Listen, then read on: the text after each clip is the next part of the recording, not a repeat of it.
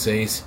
Estamos no episódio 51 e hoje a gente conta com uma cantora maravilhosa despontando aí no Spotify, nas mídias digitais, no YouTube. Ela mistura MPB, pop, eletrônico, até música minimalista, entre outras vibes.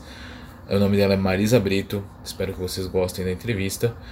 E lembrem-se, aqui no Sonoridades a música sempre importa.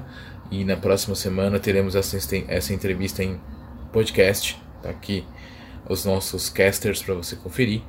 Se inscreva no nosso canal, curta, compartilhe, sugira novos entrevistados. Estamos entrando aí na quarta temporada.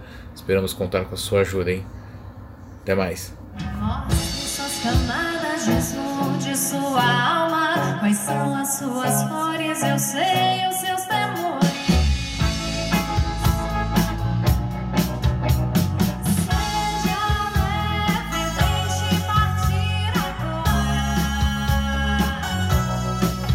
Marisa, bem-vinda ao Sonoridades.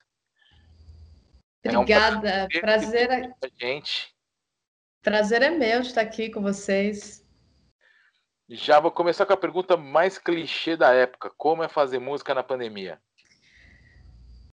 Olha, tem os dois lados, eu acho que oscila bastante. Tem um, um lado que é inspirador, eu acho que a gente está sendo instigado a pensar é, em como ser artista de outras formas, né? Encontrar outras maneiras de não só de fazer música, mas de se lançar e de propagar nosso trabalho para o mundo. Acho que a gente foi obrigado a pensar mais nisso. E tem outro lado que dá a angústia de, de ver é, os problemas, né? Eu sou muito ligada, assim, é, eu não consigo me desligar 100%, então eu vejo as notícias, eu fico angustiada com tudo que está acontecendo, e tenho, falando diretamente do lado como artista, né, de música, é não fazer show dá uma tristeza, porque eu sou da, eu é, nasci artista na era do show ainda, então eu comecei a ser artista no palco, então eu sinto, tô sentindo muita falta do palco. Mas eu acho que eu lido bem com o mundo digital, com as redes sociais, eu não tenho nenhum problema com isso, eu adoro também, mas gostaria de estar no palco. E você é bem ativa nas redes sociais e na internet. Você fez uma live recentemente, né? Foi, foi. Uma live, acabou de lançar um single, um single na internet. Sim, sim. Como é que é trabalhar esse lado digital nessa época de pandemia? É o caminho para alcançar as pessoas ou tem um outro? Cara, eu, eu acredito que é o, o, caminho, assim, e eu dou graças a Deus que a gente tem esse caminho, porque você já pensou se a gente estivesse passando por isso há 20 anos atrás, 15 anos atrás? A gente ia estar tá totalmente parado. Tudo que eu consegui fazer esse ano seria impossível se a gente não tivesse as redes. Fora que tem um lado muito bacana da rede social que, você, que é possível, através dela, você chegar muito mais longe do que antes a gente conseguia, né? Eu comecei a cantar em Belém do Pará é, em 1998. Então, assim, a época que eu, que eu tive uma banda, a banda durou 11 anos, eu fico lembrando já de como era fazer música e tentar vender um trabalho naquela época e como é hoje. É, hoje é, é, assim, tem muito mais facilidade, não vou dizer que é fácil, é difícil ser artista independente, mas assim, é muito mais possível você manter uma continuidade no seu trabalho. Porque naquela época, para você sair, se apresentar algum, você só tinha o show físico, né, presencial, é, e para você conseguir espaços já era muito difícil. Para você gravar um disco, não tinha como fazer, não tinha home office ou é, home studio como tem hoje, né? Muita gente tem, dá para se produzir em casa. é, de formas muito, muito mais acessíveis do que era na época.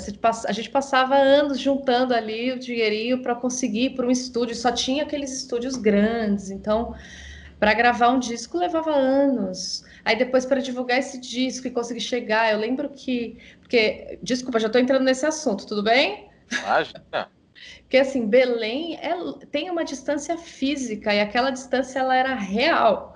Então, para a gente, o nosso sonho naquela época era conseguir entrar em contato com alguém da revista Bis, era conseguir chegar na MTV. E para você ter acesso a essas pessoas, hoje em dia é, tem meios muito mais fáceis de você divulgar o seu trabalho e criar o seu nicho ali, né?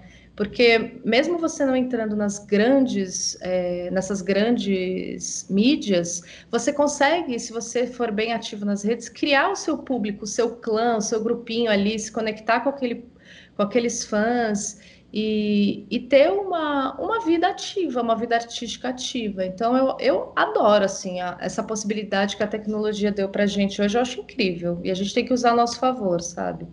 Isso é bom. Isso é, esse é o melhor da nossa época, mas também é o pior da nossa época. Sim.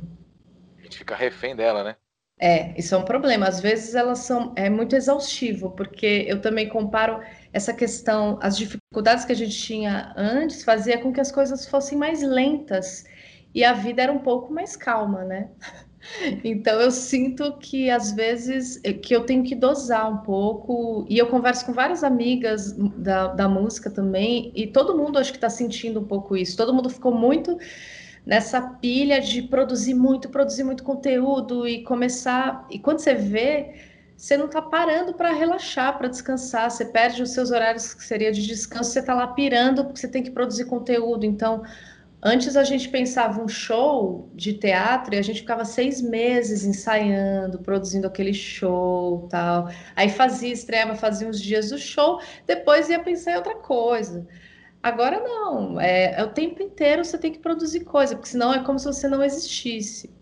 Mas eu não sei se você percebe isso. É, eu tenho sentido agora, né, de, um, de uns meses para cá, que está havendo uma reflexão entre os músicos e a gente tem talvez está repensando como usar a rede social, só que de uma maneira mais saudável, porque começou a exigir que o músico fosse comediante, que o cara fosse tipo, no TikTok, e, e não é todo mundo que tem gente que quer fazer seu som e tocar, entendeu? Não é todo mundo que gosta de falar na rede social. E eu acho que não deveria ser uma obrigação, sabe? Todo mundo fazer isso. Eu acho meio cruel para o nosso meio musical isso. Então, eu gosto, eu, eu me comunico muito porque eu gosto pra caramba de falar e de me comunicar com as pessoas.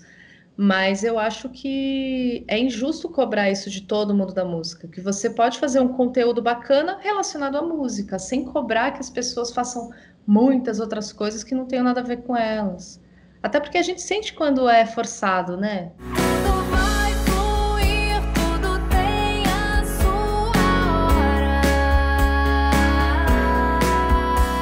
Uma coisa que a rede social permite, que a internet permite, é que você descubra quando é forçado ou não, né? Total. É, a gente saca quando é fake, né? Quando a coisa, quando a pessoa tá tentando ali tem gente que está se esforçando, mas tipo, não, não cola, né? Pois é, pois é. Aproveitando essa questão que a gente já entrou nessa questão de internet, streaming, live, a gente está numa época que as coisas são muito efêmeras, muito instantâneas, muito rápidas, né? O TikTok é uma prova de que em 30 segundos você precisa passar uma mensagem. Uh, o streaming é outra mensagem que em 15 segundos você precisa cativar alguém para que o seu áudio seja contabilizado. Sim. Uh, YouTube, você precisa de um número X de, de, de minutos para que as coisas caminhem. Como é, como é ser uma, uma, uma artista independente, com fazendo uma música que é boa, muito boa, inclusive. É, eu diria que é uma das melhores que eu já ouvi esse ano, oh. mas que oh. caminha. E não estou puxando seu saco, hein? Adorei saber. E que caminha na contramão do que a gente está ouvindo naturalmente, porque o nosso pop é muito diluído, né? É muito chiclete, eu diria. É umas, são músicas que não propõem reflexão, a sua música propõe reflexão não só pela, pela composição em si, mas pela, pela estrutura, como você pensou os sons, etc. Como é? Eu fiz todo esse, esse, esse epílogo, todo esse approach, para te fazer a seguinte pergunta: como é ultrapassar a barreira dos 15 segundos em players de streaming, ter sua música é, disponibilizada em playlists relevantes e, e, e ser classificada como uma artista relevante para um público que muitas vezes não busca relevância, mas busca frescor, busca uma outra coisa. É difícil pra caramba. Tenho momentos de angústia, mas eu sou muito focada, assim, eu fico o tempo inteiro é, fazendo essas reflexões, porque quando me dá essa angústia, eu paro e penso, não, mas que tipo de artista eu quero ser? Qual é o meu caminho? E sem julgamento, acho que cada artista tem que saber o caminho que quer seguir, o segmento e tal, e, e fazer o que for preciso dentro do seu segmento.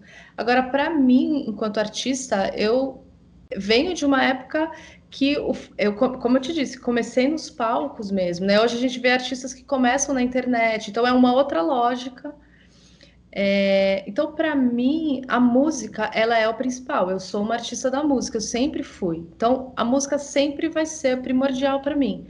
Eu sinto hoje que existe uma pressão para que às vezes a gente pense um pouco de forma contrária, que seria pensar primeiro no marketing, é, em como você pode fazer o marketing digital dessa música e depois trabalhar na composição em cima disso. Por exemplo, ah, eu vou, ah, eu acho que eu vou produzir uma música para virar dança no TikTok, sei lá. Então esse caminho, ok, para quem gosta de fazer, mas não é a minha vibe, entendeu? É, e aí eu acho que para a gente que faz esse caminho inverso, tá mais complicado, é um fato. Só que eu, eu também acredito que o lado bom dessa nossa época é que a gente consegue acessar nichos que se interessam por diferentes formas de, de ouvir música. Então, o lance, eu acho que é como a gente consegue se conectar com essas pessoas que se interessam por esse tipo de som, pela canção, sabe? esse, é, hoje em dia as, as, pessoas têm muita dificuldade de ouvir uma introdução, né? Como você falou. Cara, essa introdução tá muito longa, vai começar essa música aí. E, e aí eu sempre penso, quando eu penso na música, é, o que, que aquela música está pedindo. Então eu compus aquela música, eu nunca consigo compor de forma de caso pensado. Para mim, ela tem uma espontaneidade. É, então eu crio aquela música e aí eu vou trabalhando no que eu penso como arranjo e também com, com a produção e tal. E conforme a gente vai produzindo, depois a gente vai pensando em algumas questões e tal, mas eu eu, eu prezo muito pela essência dela, sabe? E eu acho que assim, é, eu acho que a minha música ela é meio mista, ao mesmo tempo ela, ela não é uma estrutura muito padrão, mas ela também tem refrão. Então ela tem alguns elementos de uma coisa um pouco mais pop, mas ela não é aquele pop quadrado, né? Então eu também tenho muita dificuldade às vezes de, de como me posicionar no mercado. Tipo, tá, mas que mercado que você vai entrar? Qual é o nome do, disso que você faz? Eu tenho muita dificuldade até hoje, assim. Ah, foi minha vida é isso. Eu acho até que a gente está numa fase em que as coisas são mais abertas até. Antes, você tinha que pensar na prateleira que o teu CD ia ficar, né? Hoje você tem que pensar em qual playlist que vai se encaixar. Pois é. E eu que tenho... mudança. Puta, é muito louco. Só que assim, hoje a variedade de playlists é muito maior do que a variedade de prateleiras, né? De nomes na prateleira. Só que assim, ao mesmo tempo que é dá uma certa angústia, acho que é um caminho um pouco mais difícil, é prazeroso para mim, porque eu também estou fazendo uma música que eu gosto, que eu vou dormir à noite feliz com aquilo que eu lancei, entendeu? Eu acho que isso é muito importante, porque não adianta você fazer um trabalho para furar uma bolha. Pode até fazer, né? Mas acho que para mim não adiantaria eu fazer uma música só para furar essa bolha, ter visibilidade e depois eu ficar, ai, ouvir aquela música e falar, ai meu Deus, eu não quero mais ouvir essa música. Como eu já vi vários artistas falando assim, cara, eu odeio aquela a música que estourou fez o cara ficar famoso e o cara consegue dormir à noite. De repente eu tô sendo meio burra de não fazer isso, eu não sei. Só que eu, cara, eu, eu, eu faço música, eu quero, claro, que mais pessoas conheçam o meu trabalho, eu quero estar tá sempre aí cantando e fazendo, mas eu, eu faço a música primeiro para me comunicar comigo e com as pessoas que vão ter afinidade com ela. Eu não quero enfiar a goela abaixo, sabe? Eu não acredito na arte dessa forma. Então eu posso estar sendo até meio. É, sei lá, meio. Ingênua. É, é não, é, não, é, não sei se é ingênua, porque eu, te, eu tenho consciência, entendeu? São escolhas que eu faço. Claro. Pode ser que daqui a cinco anos eu fale, quer saber, foda-se, eu quero fazer uma música aí para pegar sei, eu não, eu não, eu não julgo os, nem os outros nessa e, e, nem a mim nesse sentido. O que eu tiver com vontade de fazer, eu vou fazer. Até porque o meu som mudou muito de, de um tempo, né, da minha história para cá. Então, eu acho que quanto mais eu vou amadurecendo, mais desprendida eu vou ficando e ao mesmo tempo eu vou ganhando essa convicção de que cara, eu estou fazendo uma coisa que eu acredito e tem pessoas que se conectam com isso. Eu acho que tem um público para esse tipo de som e eu vou continuar mirando aí, porque é o que eu acredito hoje, sabe? Ficar tranquila. O principal, o principal é ficar tranquila. É isso, é isso.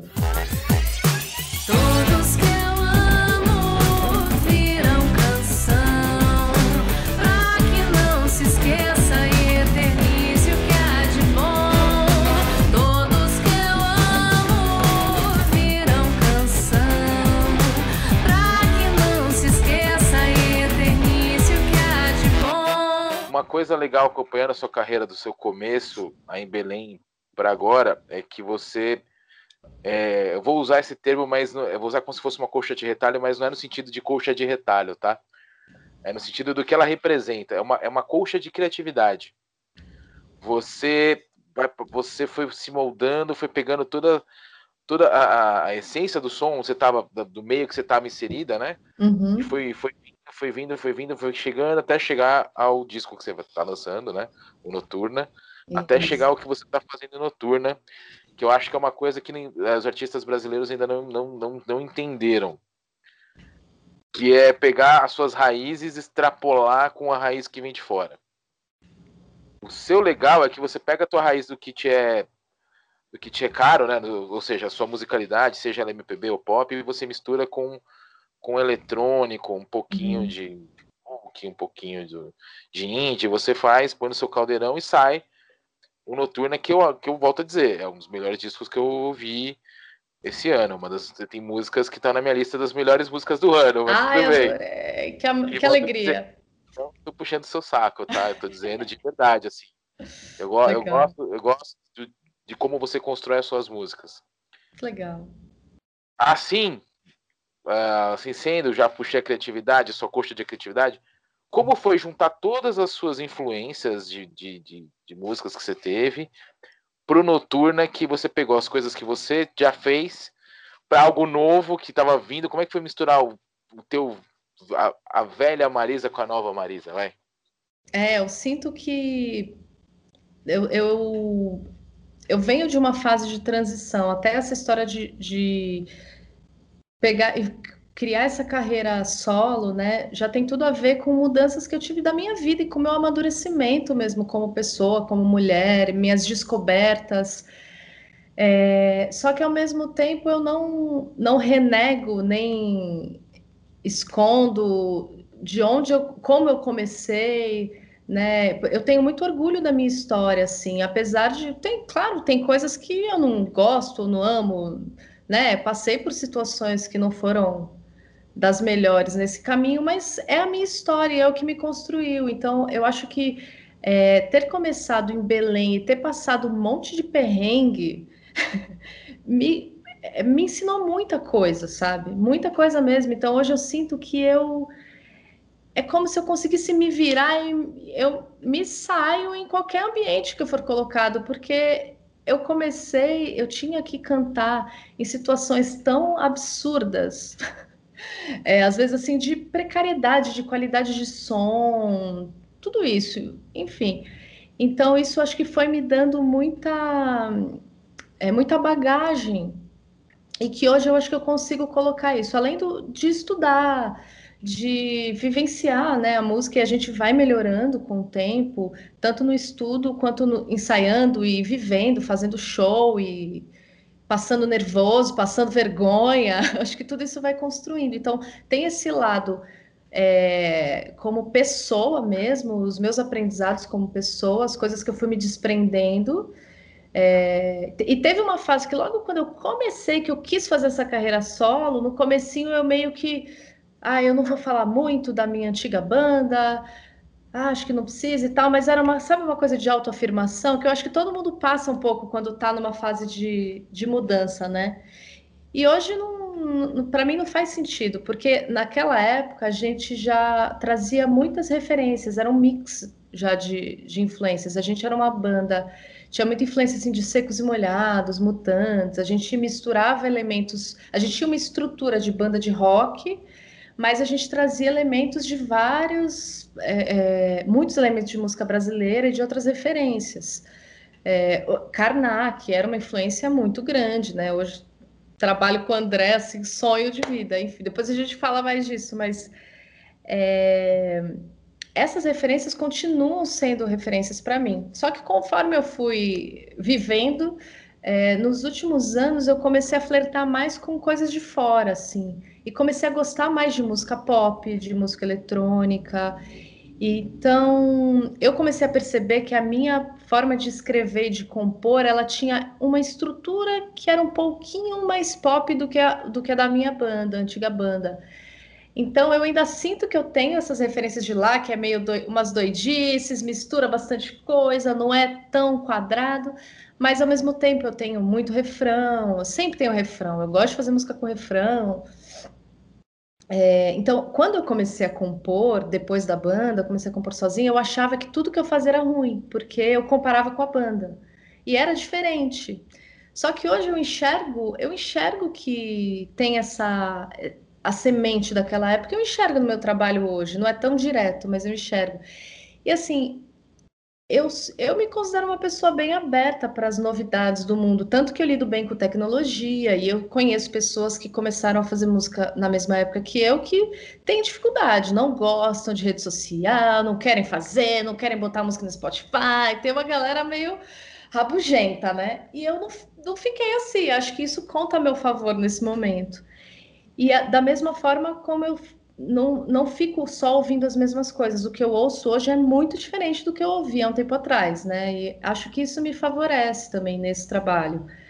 Então, e além disso, eu tenho a sorte e né, fui presenteada de conseguir trabalhar com ídolos, caras maravilhosos da música e que também são pessoas que estão que né, estão há muito mais tempo do que eu na música, só que são, têm a mente muito aberta.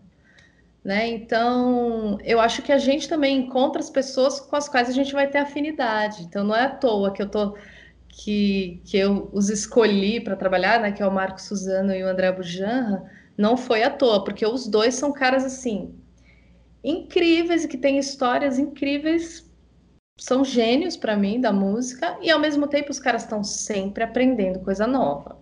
Então, o Tape Terop, você tem ideia, quando eu fui conhecer o Suzano, a primeira vez que eu fui na casa dele, é, ele tinha acabado de voltar de uma viagem que ele fez, acho que ele foi tocar, não lembro com quem, e ele tinha, ele estava em Londres. E aí ele me contou que toda vez que ele, que ele vai para a Europa, vai tocar tudo, ele vai nas baladas de lá para ver balada eletrônica para ver o que está tocando, para ouvir Caramba. o que está tocando. E ele é muito antenado. Você conversar com o Suzano do que é de novidade aí de, de música eletrônica, ele vai, meu, ele dá uma aula, assim. E o André também entende pra caralho, não só de música eletrônica, como de tudo, fora a vivência dele com questão de trilha sonora. Então, é uma riqueza que, assim, eu falo que eu aprendo todos os dias com eles. É, foi um presente incrível é, que eu recebi nesses últimos anos de trabalho, então isso obviamente acrescenta muito é, dentro daquilo que eu faço. Nem sei se eu fugi muito do tema. Eu me empolgo aqui falando dessas coisas. Imagina. E você, e você falou que a sua música agora está mais ampla, né? É. Dá para ver que ela está mais ampla. Como é pegar essa amplitude da, das suas escolhas sonoras e concentrar tudo no disco noturna? Como e, e, e já tem single, né? Todos que eu amo, que é uma bela música. Tem outras músicas legais também, mas vamos focar nessa, que essa, ah. essa tem uma história legal, né? Que é sobre o amor de todas as formas. Sim. E, e, é uma coisa ampla, é uma música que traz essa amplitude que você falou, e ao mesmo tempo ela tem momentos minimalistas ali, às vezes, ali. Conta aí, como é que foi gravar esse disco, produzir esse disco? Como foi ah. o quebra-cabeça do Noturna? É, então, o, o Noturna, ele to, todas as composições desse disco são composições de uma fase bem específica da minha vida, que é essa coisa da, da transição. E aí eu faço essa comparação do. Ela tem ciclos, né? Assim como é o dia e a noite. E o meu primeiro EP, que é o que tem coração na boca e tal, eu acho que ele é um disco muito solar. E aí eu estava numa fase um pouco mais introspectiva, e fiz. É, então, todas as músicas desse disco são dessa fase. Só que não necessariamente elas são tristes, né? E aí eu escolhi o nome Noturna porque tem uma, uma canção com esse nome que ainda que vai ainda não está disponível, vai sair com o álbum completo. E eu achei que ela resumia muito bem a vibe desse momento. Então, as canções elas são diferentes, mas elas têm uma linha, é, elas têm uma linha de pensamento. Então elas vão falar muito, porque a noite ela pode representar, ela simboliza muitas coisas. Ela simboliza, ela simboliza né, a lua que, que representa o feminino. É, a noite ela pode representar a depressão, um momento mais triste, mais fechado, mais escuro. Mas a noite também tem um lado mais brilhante, né, o brilho, a dança, a festa. Então, eu, eu lancei, só para contextualizar, o primeiro single de, do álbum foi Suspiro de Gin, que é uma música um pouco mais densa, mais, mais fechada, assim, um pouco mais deprê. E aí eu, eu gosto de comparar, dizer que assim, que Suspiro de Gin ela fala sobre um final de um ciclo, sobre a destruição, e é aquele momento meio triste, que você percebe que algo se perdeu, que acabou. E mesmo que você saiba que tem que acabar, é triste, é difícil lidar com isso. E todos que eu amo, é, já é aquele momento, eu, eu, comparo assim, suspiro de gin é quando você acabou de terminar o relacionamento, você tá muito deprê, mesmo sabendo que precisava. E todos que eu amo é aquela fase que você já tá solteira, já começando a olhar para o mundo de uma outra forma, que você já tá mais leve, que você já superou e já tá vendo o mundo um pouco mais colorido. Então, todos que eu amo para mim é o lado mais festivo da noite. É... E é a música, acho que, mais alegre do disco. Não que ele seja um disco deprê, ele não é. Só que eu Mas acho ele que. É todos... É Ele é o quê? Reflexivo. É, ele é mais reflexivo, é, com certeza. Inclusive, é em termos de sonoridade mesmo, não só na, na questão das letras, mas como sonoridade. Então a gente está trabalhando aí muito uma coisa de mistura de misturando elementos de música eletrônica com estou abusando da, de todo o conhecimento de André Bujanra, de construção que ele tem sobre trilha sonora, então ele está criando umas linhas assim de cordas muito bonitos, uns arranjos muito lindos assim, é, emocionantes. Eu pelo menos fico emocionado. Vamos ver o que, que vão achar. Mas ele tem uma diversidade grande assim, é, mas ele segue, ele vai seguir essa linha. E eu quis lançar os singles bem diferentes porque é para mostrar o que eu sou mesmo. Eu, eu, o meu trabalho ele vai é, mesclar referências, ele não vai seguir uma única linha, ele não é linear. E aí até a minha música, ela Suspiro de Gin, até fala, né, se tudo fosse tão linear, eu não seria artista. Tem essa frase lá. E acho que isso vale para tudo. Tanto a minha musicalidade, ela não é linear, quanto a vida, ela não é linear, né? E a gente tá. tem que aprender a lidar com essas oscilações. E aí eu tento usar isso para tudo na minha vida, tanto na minha vida pessoal quanto na minha vida como artista, porque é impossível a gente ser artista e ter a vida linear, certinha. E acho que são esses picos, essas oscilações que elas trazem elementos para a gente criar. Pelo menos para mim é isso. As minhas composições elas vêm muito dessa reflexão sobre a vida. Eu acho que eu acabo falando nas minhas letras coisas que todo mundo, acho que de alguma forma já passou, vai passar na vida. Todo mundo passa por ciclos, todo mundo é, vai passar ou já passou por muitos momentos de destruição e reconstrução, né? Com certeza. E uma coisa bacana nas suas músicas, principalmente as mais novas, é que, obviamente, o som se destaca, mas a sua voz se destaca. Você transborda a emoção do que está ali. Como é, é, transbordar o que você, a mensagem, é, e ao mesmo tempo ter que interpretá-la. Não sei se deu para entender o que eu quis dizer. Acho que eu entendi, porque se a gente só transbordar, a gente não tem controle, né? É isso que você quer dizer? É. Eu acho que eu sinto que hoje eu estou num ponto muito legal de equilíbrio, que eu consegui achar um equilíbrio entre técnica e emoção, sabe? É, eu sempre fui, eu sempre cantei, tive facilidade para cantar desde muito nova, tal, mas não tinha técnica. E aí fui estudar e fui melhorando tecnicamente, tal. Só que tem uma fase do estudo, eu acho que isso é para todo mundo que estuda instrumento, que dá uma endurecida, assim, que a gente fica muito no, na noia, fica muito técnico e tal. E aí tem uma hora que é como se aquilo tudo a gente digerisse tudo e aí tem uma hora que a gente não tem mais que pensar no que a gente está fazendo. E acho que como eu é, eu sou meio CDF, assim, eu sempre fui, vou estudar, vou estudar, pega para estudar, eu, estudo. eu sou muito regradinha, assim. E até hoje eu cuido muito da minha voz, eu tenho um preparo é, diário, eu aqueço a minha voz todos os dias, eu tenho um cuidado com ela, mas ao mesmo tempo, quando eu vou cantar, eu me desprendo disso eu, eu consigo hoje ter esse desprendimento. Eu acho que eu tenho uma segurança hoje que me permite fazer isso. Então, quando eu vou gravar, eu faço um aquecimento, mas eu não penso muito. Eu não, e eu não, e eu não repito muito, não. É, eu gravo bem rápido hoje em dia, assim. E, inclusive, o fato de ter eu também o André como produtor, o André ele tem muita essa linha de pensamento. Então, às vezes, quando eu tô querendo é, inventar, ver pelo em ovo, ele já corta. Não, tá ótimo é isso, não sei o quê. Porque eu acho que a beleza da voz está em ela ser que ela é um instrumento orgânico, né?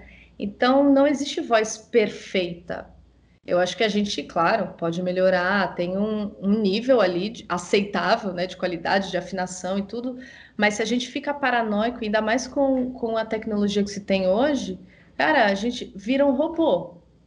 Então, uma das coisas que eu tenho feito, a gente não, não fica ali passando um monte de coisa, não. Eu, eu gravo, é, faço alguns takes. Eu acho que todos que eu amo. É, Suspiro de Jim foi a voz guia que ficou, porque eu gostei tanto. a gente gostou, eu fiz a voz guia e eu acho que eu tava assim, sentindo muito a música naquela hora. Aí a gente ficou ouvindo depois, aí ficou nessa, regrava, não regrava, regrava, não regrava. Tanto que por isso que ela foi a primeira a ser lançada, porque a gente estava no auge da, da quarentena e eu não tinha como sair para gravar de novo. E não, e não foi por isso que ela ficou, não, é porque a gente já gostava daquela voz e a gente achou, cara, eu acho que é um sinal, vamos deixar ela assim. Então, eu acho que é importante a gente, como artista, saber dosar essas coisas, senão a gente pira, né? Não dá para esperar a perfeição. E eu acho que essas imperfeições, elas. É... eu acho que elas são importantes, assim. Eu, eu tava até esses dias falando com uma amiga minha, eu fui ouvir umas bandas que, que eram da mesma época que a minha, quando eu ia nos festivais e tal, e eu falei, cara, é diferente ouvir, porque tem uma imperfeição que é boa, que é bonita, que é gostosa. Eu sinto um pouco de falta disso hoje, que tudo é muito limpo. Hoje é um excesso de limpeza. Isso me dá uma certa agonia. Eu gosto de uma coisa um pouquinho mais orgânica. Claro que a gente tem que aproveitar o que a gente tem de tecnologia, mas, cara, tudo na vida, né? É, é usar as coisas com, com cuidado, com equilíbrios. É, é igual a história da rede social, sem excessos. Vamos usar para o lado bom. É, você falou de equilíbrio, e uma coisa legal das suas, das suas músicas, principalmente na sua carreira solo, é que você tem um equilíbrio entre ser agressivo e ser doce. Tanto nas suas letras, quanto na, como você planeja as composições. É parte A, parte B, parte C. Pro Noturna, e principalmente na Todos que eu amo e no Suspiro de Gin, que eu percebi é que você procurou a, densi, a, a ser mais densa é, e intensa, obviamente, né? Do que ser necessariamente agressiva ou doce. Você procura intensidade. Se tiver que ser uma intensidade agressiva, você era. Se tivesse que ser doce, você era. Como é que é misturar esse turbilhão de emoções e chegar na, na, na hora de colocar no papel? Tipo, ah, a música tem que ter assim. A música vai soar assim. Cara, eu acho que isso vai muito. É, tem muito a ver com o fato de eu ser mulher essa, esse movimento, todo que está acontecendo, é, né, que, que rede, as redes sociais ampliaram essa discussão sobre feminismo e, e, permitiram que essas coisas chegassem mais longe, que a gente pudesse discutir essas questões e, e começar a mudar coisas. Eu também passei por muitas mudanças e reflexões sobre isso e estou me descobrindo de várias formas. Então, eu tive uma criação para ser uma, uma. Aí eu vou ter que puxar um pouco para o lado mais pessoal. Assim, eu, eu fui criada para ser muito doce. E eu tenho uma voz mais. Sempre tive uma voz um pouco mais delicada, né? Uma voz mais limpa, mais aguda e tal.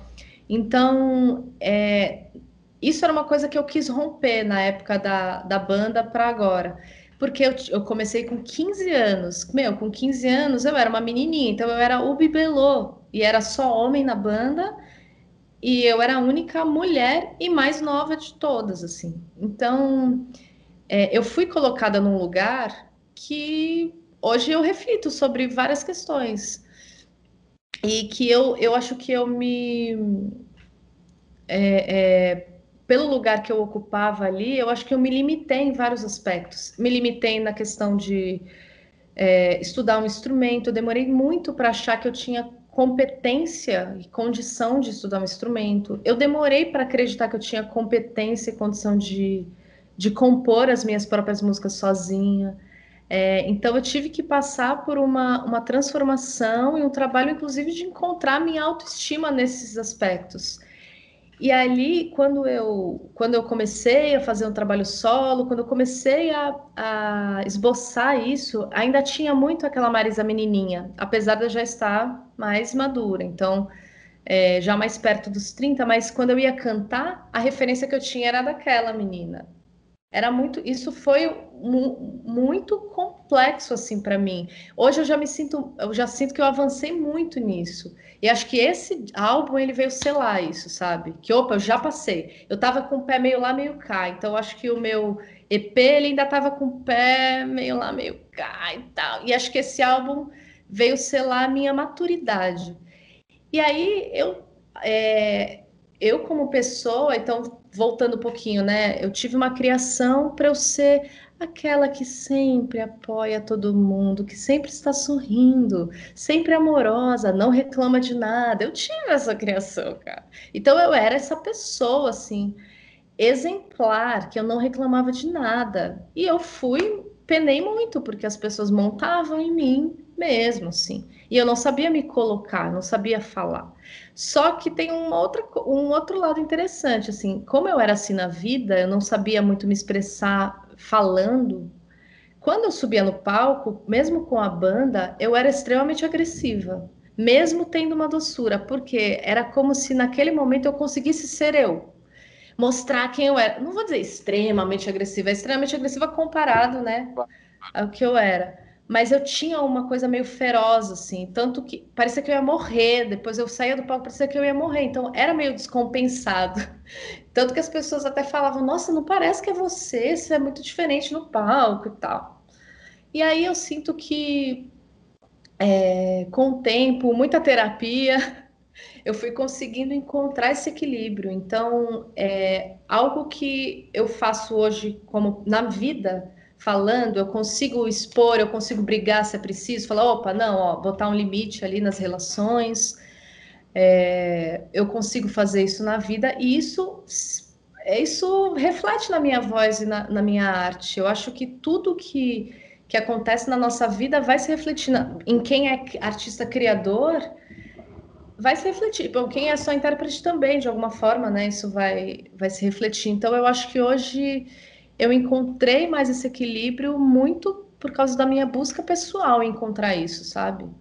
Então eu sinto que minha voz. E achei muito bacana como você falou, é, porque o, o André me falou isso, me fala isso. E eu, quando ele falou a primeira vez, eu falei, gente, que bonito isso.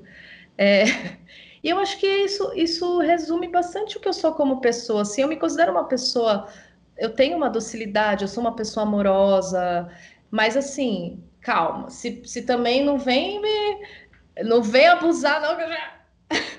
Tem que, eu, é, eu tenho uma coisa forte dentro de mim, né? Eu não sou só docinha, fofureza. Acho que todo mundo, né? E acho que hoje tá, como essa, essa discussão do feminismo tá, a gente está trazendo muito isso à tona, porque assim como eu fui criada dessa forma, praticamente todas as mulheres foram criadas assim. Então, tanto que eh, se fala muito que quando a mulher se impõe, as pessoas já falam que ela é louca, que ela tá dando chilique. E quando um cara se impõe, ele tá sendo normal. Um cara que se impõe, é um cara firme. A mulher não, quando ela se impõe, ela é tá causando, ela é doida e tal. E não é, a gente só quer se colocar, né? E às vezes a gente precisa falar um pouco mais alto quando não tô ouvindo, sabe? Às vezes a gente precisa pegar um pouquinho mais forte. Então eu acho que nesse aspecto o meu trabalho ele reflete muito essas questões, sabe? Isso é importante. Sim. Ainda, ainda mais na época que a gente está. Com certeza. Já que do seu trabalho, das suas composições, como é ser uma compositora em evidência hoje em dia? E cujo trabalho reflete para muita gente, não só para as mulheres, mas eu digo para muita gente, em causa um impacto muito bacana. Como é, como é ser uma artista impactante? Cara, é muito legal, assim, a, a, o retorno que eu tenho das pessoas. E acho que isso, para mim, é, vale mais do que até números, sabe? Porque eu recebo um retorno de comentários é, tão interessantes que, para mim, é, gera uma troca. Eu, pra, eu acho que, pensando aqui nesse, nesse nosso papo, eu acho que eu, eu faço música para de certa forma, conversar com as pessoas. Eu acho que é um pouco isso, sabe? Acho que eu nunca falei isso, mas agora eu tô pensando aqui porque eu gosto dessa troca, eu gosto de conversar e eu gosto de ouvir. Então, para mim, não faz sentido ser aquela artista do pedestal que não fala. Não, eu gosto, cara, acabou, me conta aí, me fala, vamos conversar. Então, às vezes, eu recebo muita mensagem, no, no, principalmente no Instagram, e de reflexões que as pessoas fizeram. E uma coisa que eu acho mais bacana é perceber as outras linhas de interpretação que as pessoas vão tendo. Então, é, a gente vê que, que aquela composição ela passa uma mensagem, ela está passando uma mensagem e, e ela ganha novas cores, novos sentidos, isso enriquece o trabalho. E às vezes a, o, o, retorno que as pessoas me começam a me dar também transforma e me traz uma, novas reflexões,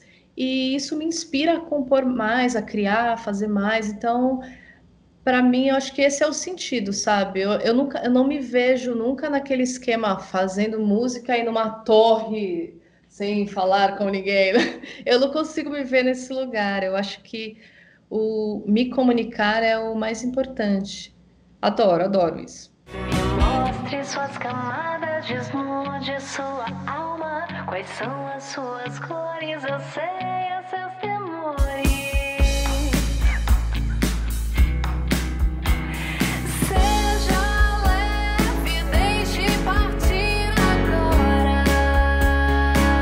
E dá para ver que você é totalmente inspiração, né? Você, você, você é criativa a todo momento, você se inspira a todo momento. Você é daquelas pessoas que tá no supermercado fazendo compra, pega a lista de compra e, e rima tipo tomate com banana e fala isso dá uma rima legal? Ou você é aquela que precisa sentar e falar hoje eu vou compor? É, não, eu sou meio da inspiração. Aliás, eu me inspiro muito. O lugar onde eu mais me inspiro é em transporte, é, trans, meios de transporte. São os mais inspiradores para mim. Cara, eu, eu, compus muita música em metrô, em ônibus, e compus música em avião, é, porque eu acho que é um momento que a gente tá sozinho e não tá. Então eu tô ali sozinha, mas ao mesmo tempo vendo todo aquele movimento pensando na vida ou vendo situações, isso para mim inspira muito, muito. Eu não, dificilmente eu consigo compor falando assim, gente, eu preciso compor uma música para amanhã, eu não, eu não consigo, não é muito. Até queria ser assim, olha, gostaria de, mas não. O que eu consigo fazer é assim, tem a inspiração, ela vem mais é, de forma espontânea, aí eu consigo falar, cara, já tenho essa semente aqui, amanhã eu vou sentar para trabalhar essa música, isso sim. Aí eu pego e vou trabalhando nela e vou. Espontânea. Isso. Sempre parte desse lugar, da espontaneidade. E assim, às vezes um papo com alguém, às vezes eu tô conversando com alguma amiga, e eu tô sempre ou com um caderninho ou no meu celular mesmo. Gente, isso dá música, peraí.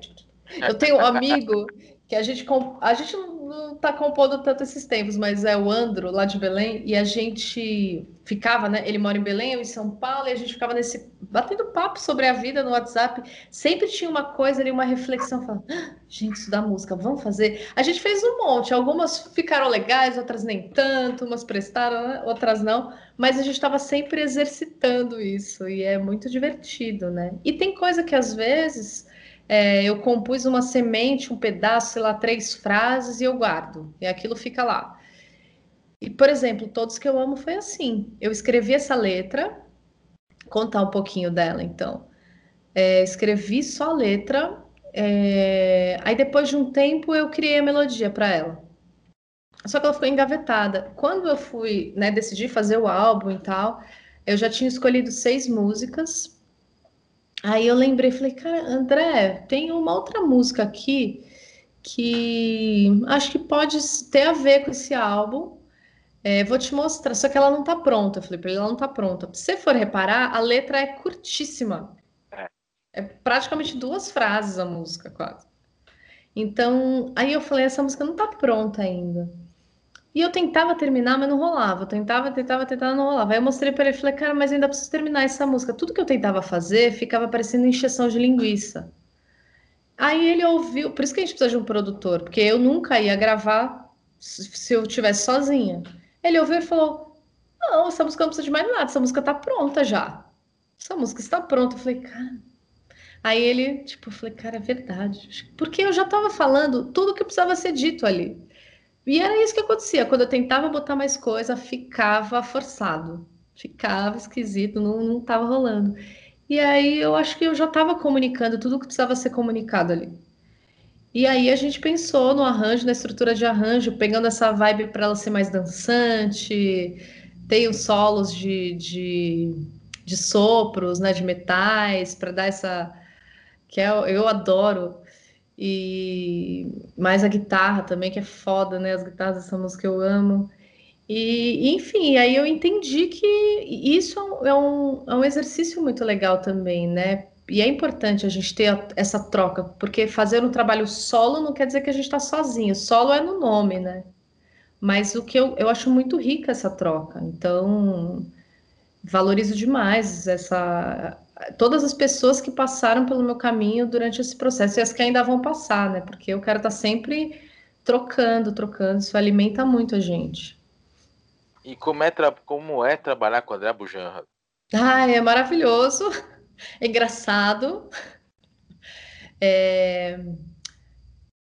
é muito enriquecedor, assim, eu aprendo muito com ele e ao mesmo tempo tem uma coisa que é muito legal, é, que também me ajudou a, a, trazer essa minha autoestima artística no meu trabalho solo, que foi a partir do momento em que eu fui, porque eu fui, eu fui primeiro trabalhar com o Suzano, e o Suzano me apresentou o André, né? É, tanto o Suzano quanto o André, eles sempre me trataram de igual para igual, que era uma coisa que eu não sentia antes. Eu senti durante muito tempo da minha vida pelo fato de ser mulher. É um fato, o meio musical é um meio machista, sim. Então, é, acontecia muito assim situações em que eu já sabia, eu, eu tenho uma bagagem, eu sempre estudei música, sempre trabalhei com música, não sei tudo, tô longe disso, mas assim, eu não sou uma perdida. E como eu tinha aquela coisa de ser a docinha, não sei o que, durante muito tempo, no começo da minha carreira solo, eu entrei um pouco com essa postura. E eu passei por situações em que eu me sentia um pouco oprimida, assim, ou sendo tratada como se eu fosse meio. Sabe, como se eu não tivesse nada ali, como se eu estivesse começando do, do zero. E não tava, sabe? Ou me tratando como se eu não entendesse, sabe? Aquela coisa do cara querer explicar, tipo, o básico. E eu, caramba, e eu, e eu sentia que. E é muito louco esses mecanismos do, do machismo, assim, é, que a gente demora para perceber. A gente sente o incômodo, mas a gente não sabe o que é. E aquilo vai, aí vem uma outra coisa, vem outra, e aquilo vai acumulando até um dia que você fala, ai, não sei, eu tô vestido estranha, não tá legal isso, tem alguma coisa errada. E, e aí eu entendi que era isso, que eu queria trabalhar com pessoas que me tratassem, né, com, com, com o que eu realmente era, nem mais nem menos, sabe? E obviamente que o Suzano e o André têm muito mais bagagem do que eu. Só que eles são pessoas tão foda, mas tão foda, que eles não precisam é, tratar ninguém, diminuir ninguém, né? Então eles sempre me trataram com muito respeito e de igual para igual, e numa coisa que eu acho incrível que um artista, que eu acho que um artista deve, deve, deve ter é, para envelhecer bem, envelhecer criativo e ser artista para sempre, que é aprender coisas novas o tempo inteiro. Então eu sinto, e eles me falam assim: não, mas eu aprendo com você também. Eu aprendo coisas com você também. Eu falo, pô, eu fico lisonjeada. Mas ao mesmo tempo eu sei que é, é, faz sentido porque são vivências diferentes. Eu sou de uma geração diferente, então eu acho que sempre a gente vai ter alguma coisa para aprender, né? E acho lindo isso. E mesmo eles sendo caras muito foda, eles estão sempre abertos para o novo. Então, isso também faz com que eu sinta, eu quero ser assim, eu me, eles são meus guias. Essa inspiração, eu falo, cara, eu quero ser assim para sempre também, porque eu acho que isso que mantém esse frescor em tudo que eles fazem, sabe? Eu acho lindo isso. E então, além de ter de me sentir respeitada, eu sinto que eu estou aprendendo o tempo todo e, e eu sinto que levou o meu projeto para um outro patamar, não tenha dúvida. E eu consegui, tinha umas coisas que eu ainda não, tá, não consegui entender tão conscientemente que eu queria. E aí hoje eu escuto e falo, cara, era isso, eu estava buscando isso, mas eu não entendi. Então, o, principalmente o, o André ele me ajudou muito a entender qual era essa sonoridade. A gente fez muito estudo em cima disso, de trocar referências. Ele, o que, que você quer? Eu mandava uma referência, ele me mandava outra, mandava. Cara, tipo, aí, e também ouvia a, leitura que eles faziam de mim, sabe? Mas Marisa, porque é muito legal o fato deles não terem me conhecido naquela época, então não tinha uma visão engessada. Eles já me viam Marisa, mulher de 30 e poucos anos, não era menininha dos 15 anos. Então, era, é muito bom também. Eu tive que fazer uma certa ruptura com, com Belém nesse sentido, sabe? Porque acabava que as pessoas, naturalmente, por me conhecerem, aquela menina, acabava em alguns momentos me tratando um pouco faz, ou me levando para um, um caminho que tinha mais a ver com a menininha. Então, trabalhar com pessoas totalmente novas também me ajudou muito nisso, né? Com certeza. E você falou de, de feminismo e de machismo, né? Uh no meio musical. É, peço até desculpa pelo machismo no meio musical. eu sei que a gente é foda, eu sei. Estamos é... todos evoluindo, né? Eu acho que eu acho que olhar para isso e buscar perceber já é um passo muito importante. É, eu sei que é bem complicado, mas você é uma das artistas que estão rompendo essa barreira.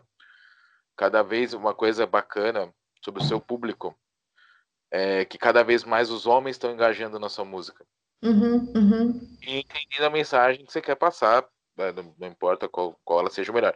Importa qual ela seja, assim, mas assim, não importa no sentido de tipo se é uma mensagem de amor uma mensagem de reflexão, uhum. mas é, chega nessa galera. Você, você sente essa, é, é, é, essa dimensão do seu público? Você consegue mensurar quem é o seu público?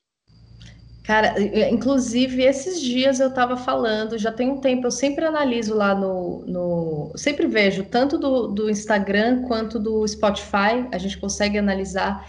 E é muito. A, maior, a maioria do meu público é masculino. E isso me surpreende, assim. Eu falo, caramba, e, e eu estava até conversando com uma amiga sobre isso esses dias. A gente estava elocubrando, por que será, né?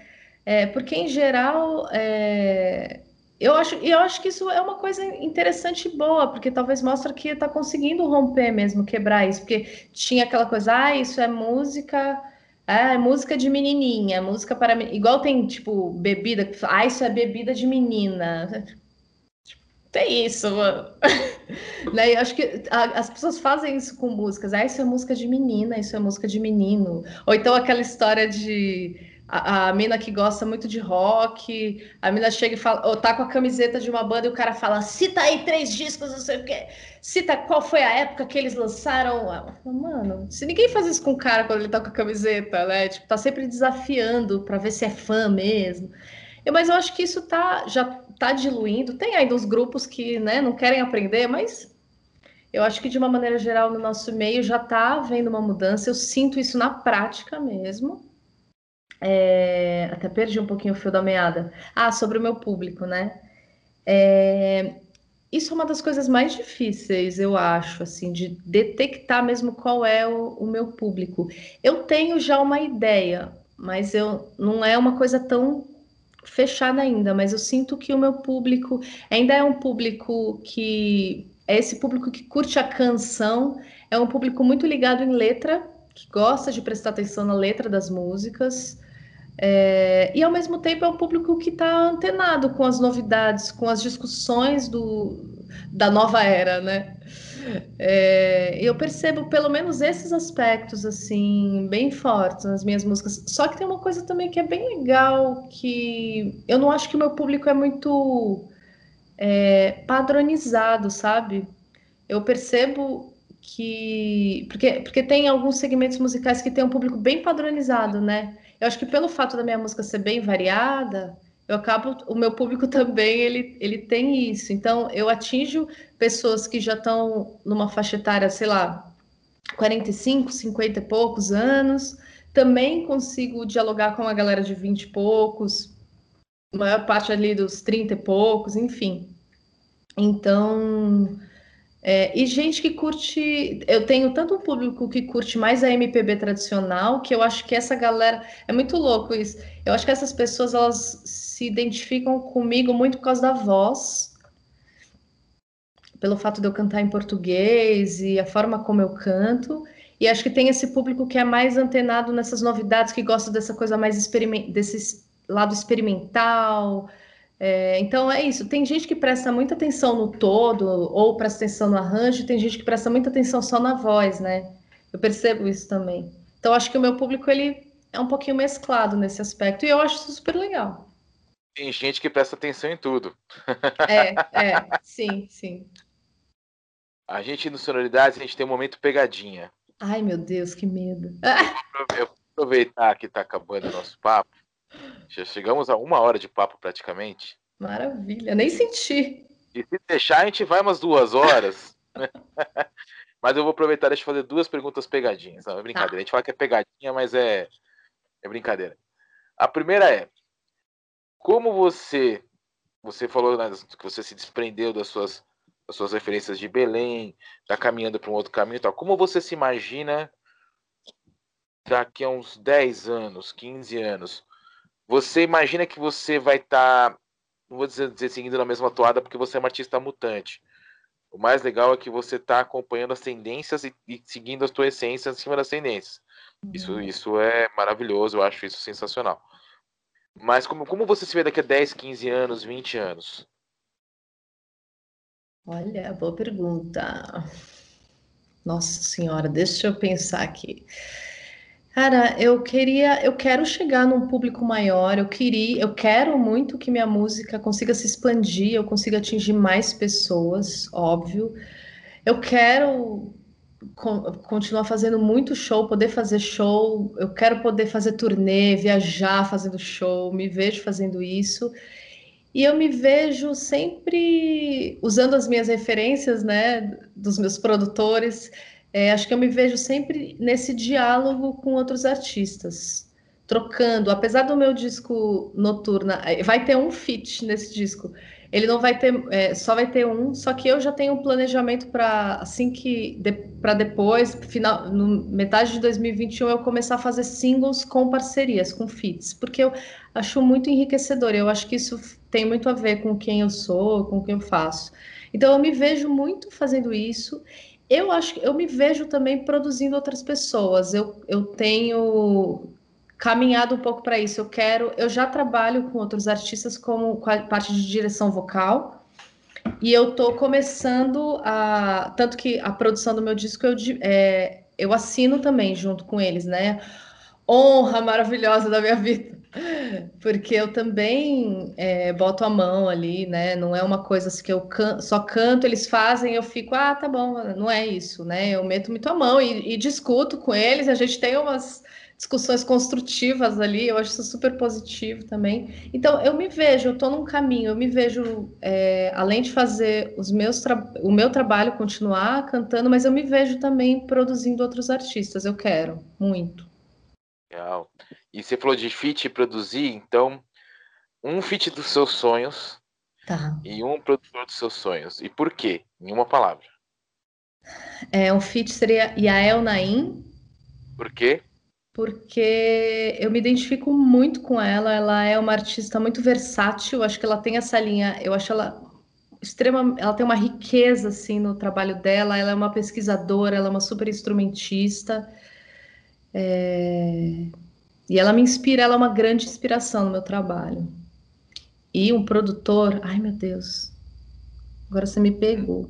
Não pode ser o Abu Janra, tá? Você já tá trabalhando com ele, tá? Pois é, que eu tô, isso pra, eu tô tão feliz neste momento que- com isso.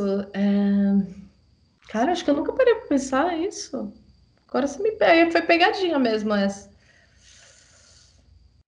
Hum, nossa senhora. Então eu vou te dar um nome que eu acho que combina com você. Fala, fala. George Martin. Olha. Nossa, coisa fina, hein? Hã? Nossa senhora, agora. Eu fiquei até com calor. combina, combina, combina, combina com o seu tipo de som. Ai, que maravilhoso. Nossa, gente, agora eu vou ficar pensando nisso, eu vou ficar pensando em mais produtores. Olha, o, o Suzano e o, e o André vão ficar, vou ficar com ciúmes. Mas Tem um também que eu acho que casa com o seu som também. Hum, Liminha. olha, interessante. Ele, ele vai para uma linha mais pop, né, o Liminha? Depende de como Depende. você oferece pra ele. Do som, do Hum. som que você traz, ele te traz outra- ele te oferece outra coisa, ele te traz outra coisa. É que nem com a Bujanra. Sim. Uma coisa que eu gosto muito da Bujan, que é o que ele fez com você, é que ele pega, às vezes, aquela ideia que já está bem construída, que já está bem planejada, e ele, ó, ele traz um olhar que você não imagina que ele vai ter, e aquilo que já era grande fica ainda maior. Olha, gostei, hein? Vou anotar, hein? Quem sabe eu vou chegar lá.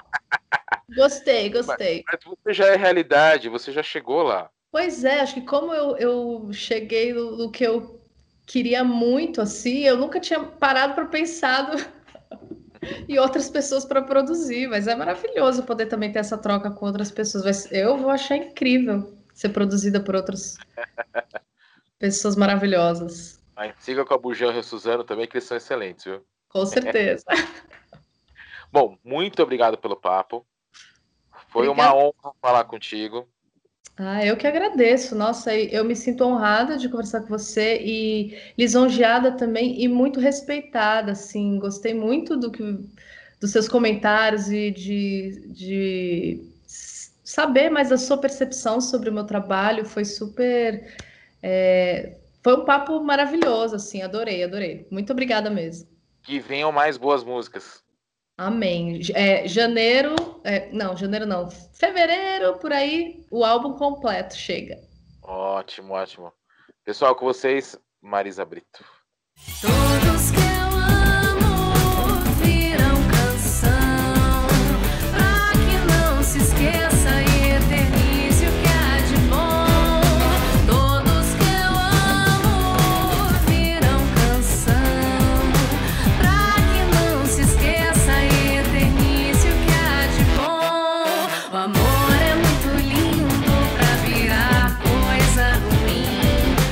sabem, gente, aqui no Sonoridades a música importa.